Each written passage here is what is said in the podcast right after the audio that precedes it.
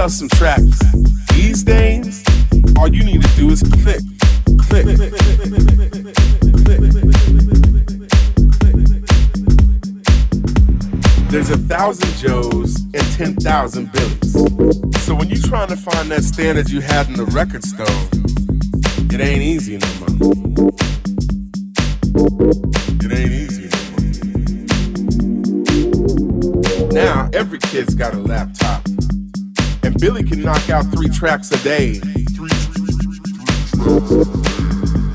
And you know what? You know what? You know what? Joe's gonna take them all and put them out. Cause the more he puts out, the more he takes in. It goes on and on and on. The industry's greatest sin.